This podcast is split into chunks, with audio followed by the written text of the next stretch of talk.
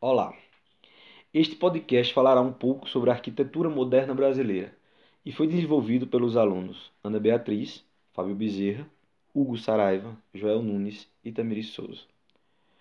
Todos graduandos do curso de Arquitetura e Urbanismo da Unifavip.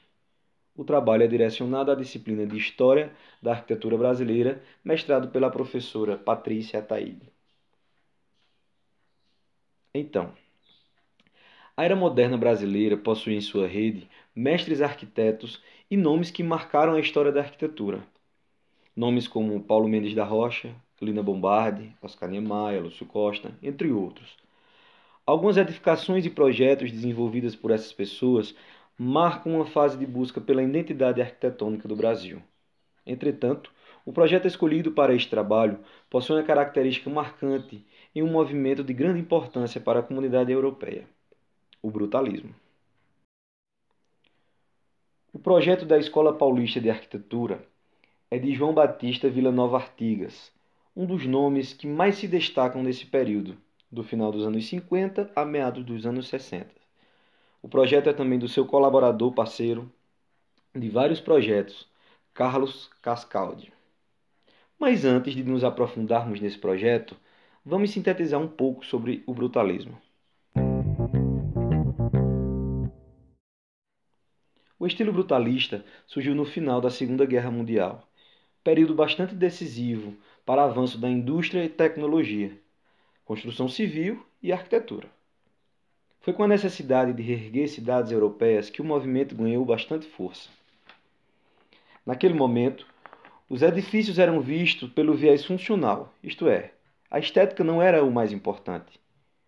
Eles não eram nada além do que aparentavam e do que tinham como função eram rejeitados acessórios e artigos supérfluos, valorizando apenas a verdade estrutural do projeto.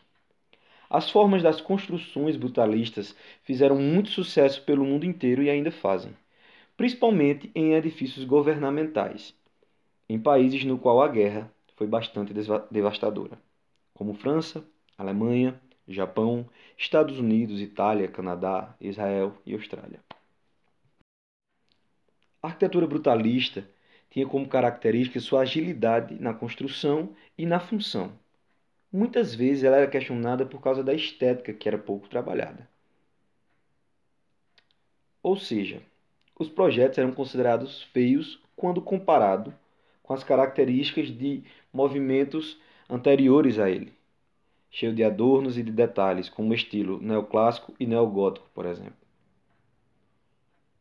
mas também eles poderiam ter em, suas, em sua forma desenhos arrojados com ângulos, módulos e formas geométricas, bem como bastante concreto na sua composição, que era também a sua marca.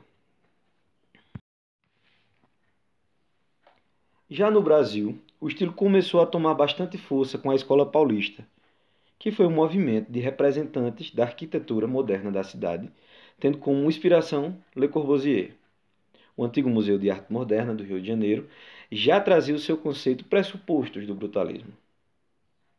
E aí começava a surgir as principais obras da corrente no Brasil, como o Museu de Arte São Paulo, o Sesc Pompeia, o MUMA, o Museu Metropolitano de Arte, projetado por Marcos Prado, e a Faculdade de Arquitetura e Urbanismo da USP, de Vila Nova Artigas. Assim como na Europa, o movimento contou com o concreto e a simplicidade dos materiais de sua função. Outro ponto interessante é que no início da influência brutalista coincide com o concurso e a construção da cidade de Brasília. É válido destacar que este estilo foi responsável por uma nova geração de arquitetos paulistanos muito talentosos. Também é importante lembrar que o brutalismo, tanto na Europa quanto no Brasil, surgiu em diferentes situações. A Europa estava saindo de uma guerra e o Brasil passava por uma crise política. As construções brutalistas europeias não se importavam com a beleza, mas nas brasileiras não se tratava do mero conceito estético, mas sim de uma militância política. E alguns arquitetos foram afastados do cargo na USP. Esse afastamento se deu por conta de suas edificações apresentarem a ideologia de esquerda, como espaços abertos propícios a manifestações. A Escola Paulista de Arquitetura foi fundamental para o crescimento da cidade de São Paulo. muitos arquitetos pertencentes ao movimento fizeram parte das principais construções da época. Não podemos deixar de mencionar que a Escola Paulista foi responsável por inserir traços de criatividade no brutalismo universal, também chamado de novo brutalismo. Podemos até dizer que foi gerada uma nova linguagem, peculiar e própria, com uma estética monstruosa ou grotesca, visto na construção da Faculdade de Arquitetura e Urbanismo da USP. É de fácil visualização na obra fundamentos marcantes da arquitetura moderna. Um imenso bloco parece flutuar sobre pilotis, escorado em pilares laterais que pouco parecem tocar o chão. Esses pilares possuem uma forma de trapézio duplo. Eu prefiro compará-lo com uma gravata borboleta, só que na vertical.